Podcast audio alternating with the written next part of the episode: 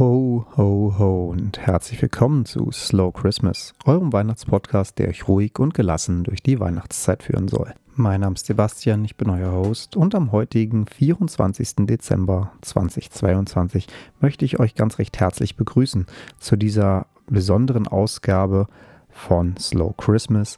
Heute geht es um Santa Claus, St. Nicholas oder Chris Kringle oder auch einfach nur The Jolly Old Fella, den viele Kinder heutzutage kennen und lieben.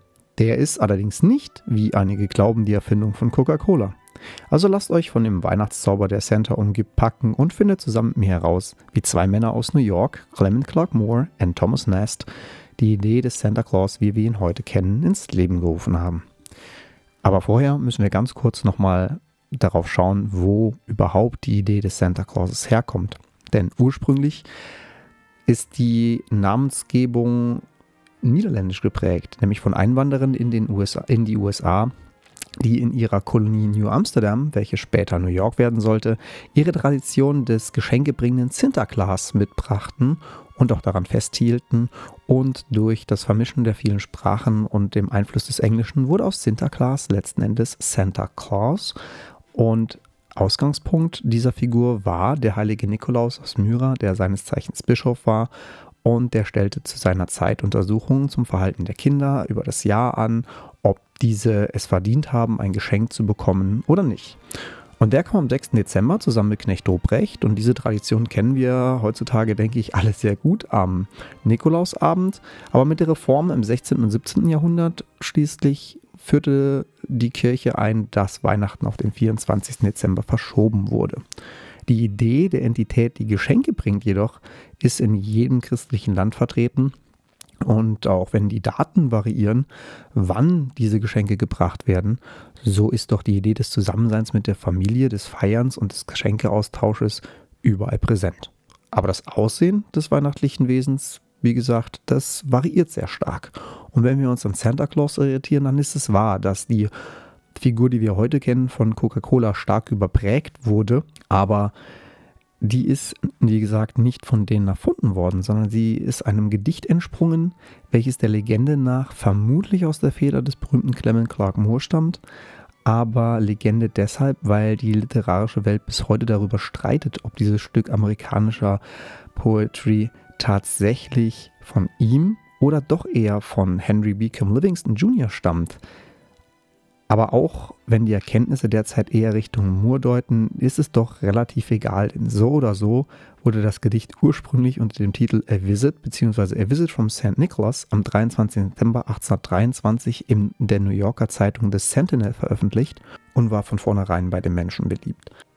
1837 übernahm Clement Clark Moore schließlich die Verantwortung für das Weihnachtsgedicht, das er für seine Kinder geschrieben haben soll, um ihnen eben eine schöne ja, ein schönes Geschenk zu Weihnachten zu machen.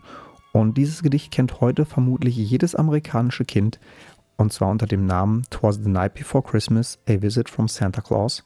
Und mit diesen Worten möchte ich auch heute schließen und auch mit den Worten des Santa Claus am Ende des Gedichtes, die ihr gleich, das ihr gleich zu hören bekommt, möchte ich euch und euren Familien eine wunderschöne Weihnachtszeit wünschen, entspannte Weihnachtsfeiertage und natürlich auch einen guten Rutsch ins neue Jahr.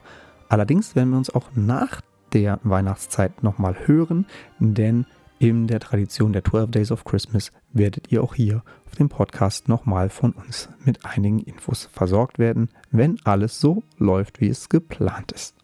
In diesem Sinne, habt einen wunderschönen Abend und jetzt viel Spaß mit A Visit from St. Nicholas bei Clement C. Moore.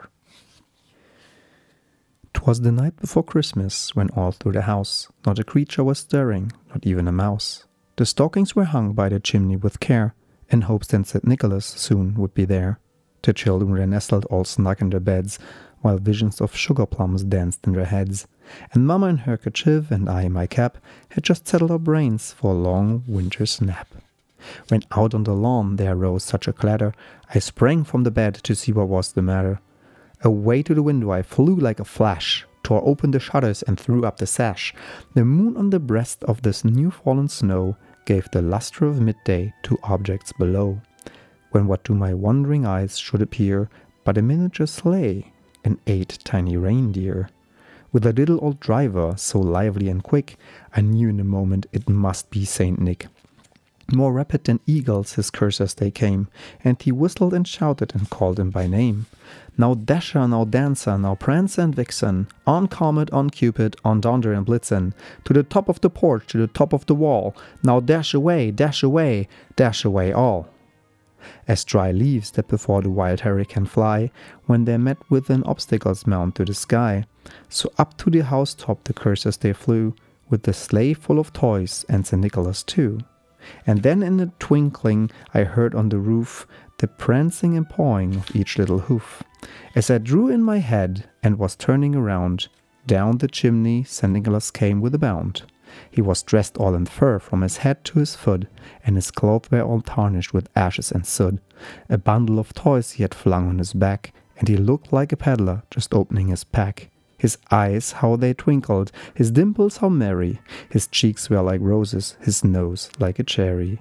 His droll little mouth was drawn up like a bow, and the beard of his chin was as white as the snow. The stump of a pipe he held tight in his teeth, and the smoke it encircled his head like a wreath. He had a broad face and a little round belly that shook when he laughed like a bowl full of jelly. He was chubby and plump, a right jolly old elf, and I laughed when I saw him in spite of myself. A wink of his eye and a twist of his head soon gave me to know I had nothing to dread. He spoke not a word, but went straight to his work, and filled all the stockings, then turned with a jerk. And laying his finger aside of his nose, and giving a nod, up the chimney he rose. He sprang to his sleigh, to his team gave a whistle, and away they all flew like the dawn of a thistle. But I heard him exclaim ere he drove out of sight, Happy Christmas to all, and to all a good night.